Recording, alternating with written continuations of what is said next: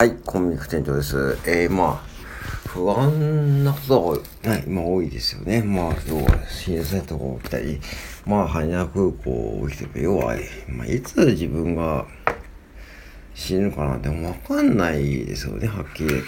僕もそうだし、いつコンビニに強盗が入ってきてですね、本当に、やられるかな。もう夜勤なんて本当にそんなリスクの巣窟なんで、まあ本当に変なお客様、そういう系のお客様はいないけども、まあかといってそういう強盗が来た時に、うん、警察がすぐ来てくださいと、そんなわけはないんですよね。だから、で、まあ、だから別に、不安な方はいないと思うんですよね。何に不安かというと、経済的な不安と健康的な不安ですよね。まあ、健康的な不安と経済的な不安って、まあ、自分でコントロールできることが多いと思っていて、その漠然とこういう地震とか、えー、羽田空港の火災とかですね、まあ、漠然と X で見ているだけの方、方は、だから見ちゃう。テレビの情報とか見ちゃう。ね。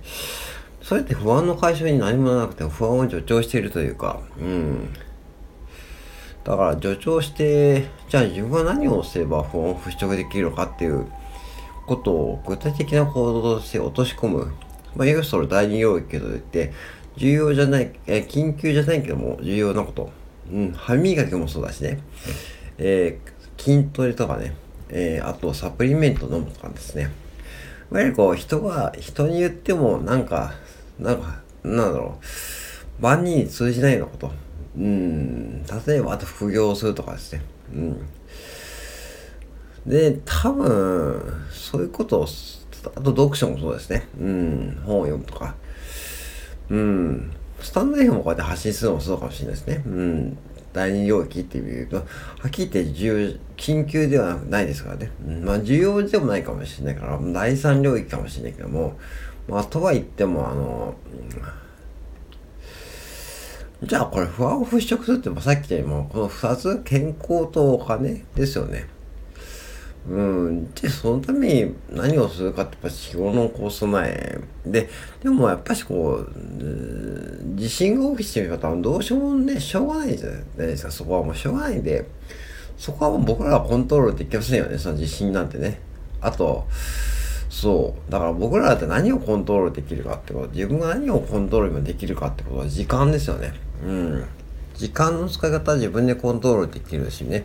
あとお金もまあ自分で仕事をして稼いでるんだったら、まあそのお金の使い方も自分でコントロールできるから、まあこの二つをコントロールしていけば、なんとなく不安って払拭できるというか、まあ完全に100%不安を払拭できるなんて方は、まあそれいないかもしんないけども、とはいえやっぱしこうそういうところで時間とお金を使っていくことで、うん、なんかこういう震災、の情報に振り回されることなく、なんか日々淡々と生きていけるような気がしますよね。うん。コンビニだっても不安だけどね、ハッピー来て、コンビニオーナーなんで、もう日々不安ですよね。もう本当になんかこう、セブンイレブンを看板するって言ってますけども、うん、その、ぶっちゃけどれだけこう自分がオーナーとしてやっていけるかどうか、あと従業員さんがどれだけ続けてくれるかどうかですよね。うん。うん。もうなんかそう、水物商売なんで、はっきり言って。うん。その人がいないとやっぱりできないんで、その従業員さんをいかにこう、うまく使って、でもうまく使っていても従業員さんが病気になったり、結構退職したりとかね。うん。やっぱりそれは僕も考えてることなんで、さあ人生コンビニで意思を預けるなんて方はね、そうそう考えにくいわけですよね。っていうことも多分オーナー陣も不安として要素で思ってますよね。だから、だから従業員さんがいなかったらオーナー自身が働くしかないですからね。うん。セブンイレブンの契約上。うん。で、もしそうなったらもうサラリーマン生活が悲惨な生活になっているので、そういう不安もあるし、うん、だから何でもやっぱ不安はつきものですよね。だから自分がどうするかというと、やっぱり大領域で頑張っておくってことですね。うん、大領域っていうのは、重要じゃないけども、緊急、緊急じゃないけども重要なこと。うん。ですよね。うん。うん。歯磨きもそうだし、スクワットもそうだし、読書もそうだし、その、その生活をちゃんとしておくってことですね。ゴミ出しもそうですね。ゴミ出し。うん。そう。だから、掃除もそうですよね。うん。簡単な掃除。うん。うん。別にその大掃除とかしなくていいんだけども、ちょっと掃除かけるとかね。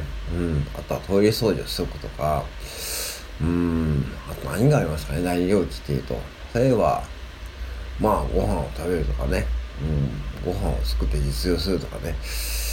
うん。あとは、うん、まあ、いいお水を飲むとか、浄水器を使って、ちゃんと水を、ちゃんとした水を飲むとか、とか、うん、そういうことから始めていくんで、そこには別にお金が必要なんで、そこに投資をしていくっていうやり方は、僕は間違いじゃないと思ってるし、例えばじゃあ浄水器って話になった時に、もうほとんどの人がうさんくさいっていうふうにも言いますよね。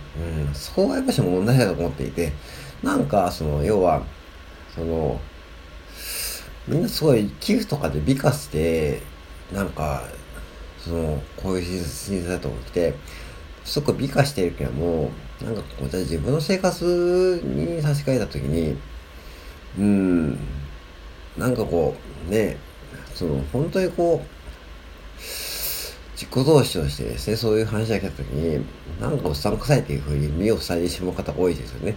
副業とかもそうです。副業もそうですよね。アフィリエイトとかさ、そういうのもそうですね。なんかおっさん臭いとか稼げないとかさ、なんかね、とかさ、副業自体もなんかこう、なんか周辺否定するというか、うん。まあ、多いと思うんですよね。うん。音声配信もそうですね。うん。こんなのやって何になるのっていう感じですね。うん。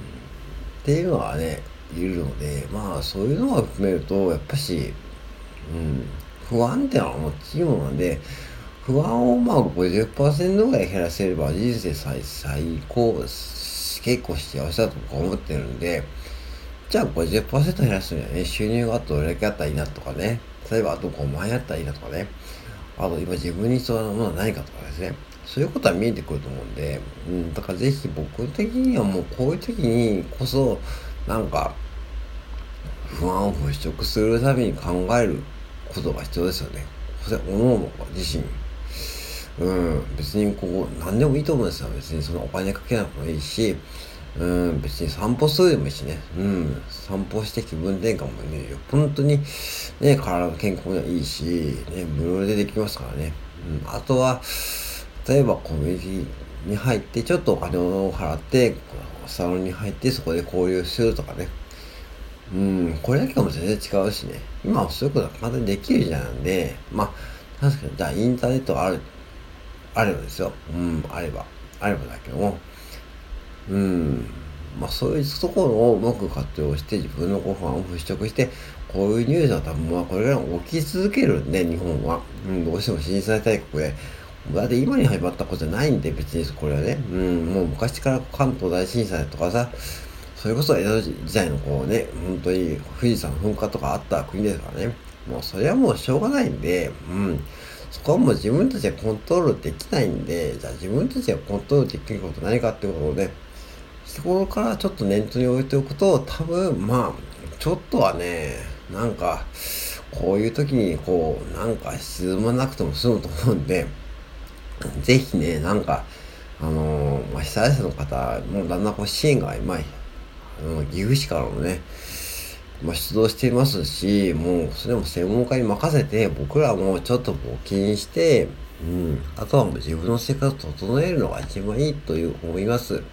で、自分の生活を整えて、経済をまあ少し回していくとかね、うん、国産の食べ物を食べるとか、国産の電化製品を買うとか、うん、うん、輪島をまあ、輪島のりを買うとか、そういう、まあ、ことをできるからしていけばいいと思うんで、あまりね、その、難しく考えなくていいと思いました。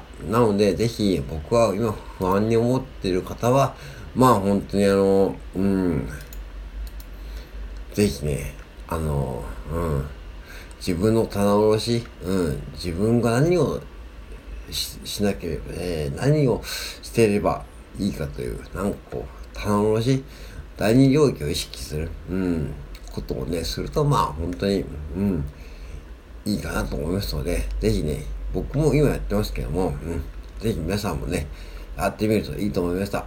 はい。なので、こういう時こそですね、自分に負けずに行こうと思います。